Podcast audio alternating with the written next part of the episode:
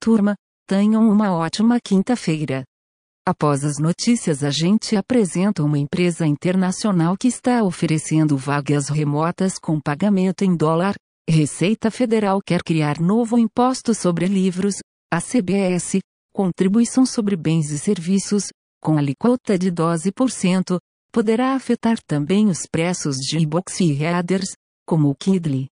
Segundo a Receita, a maior parte dos livros é consumida pelas famílias com renda superior a 10 salários mínimos e a tributação permitirá que o dinheiro arrecadado possa ser utilizado em novas políticas.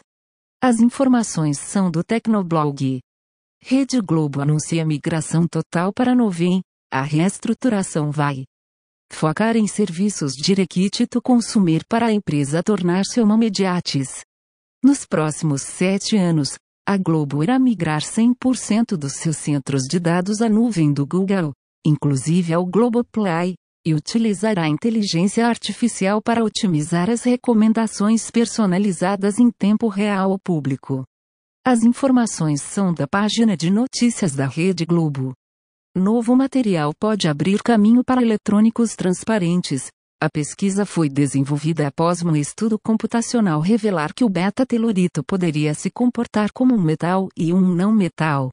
A Universidade Australiana RMIT confirmou as propriedades do material, possibilitando a criação de dispositivos transparentes para serem integrados em óculos, visores de flexíveis ou em lentes de contato inteligentes.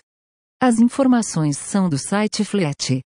Novo Trojan bancário no Brasil. A Exet Research está rastreando o Trojan bancário recém-descoberto, janeleiro, que tem como alvo usuários corporativos no Brasil em setores como engenharia, saúde, varejo, manufatura, finanças, transporte e governo.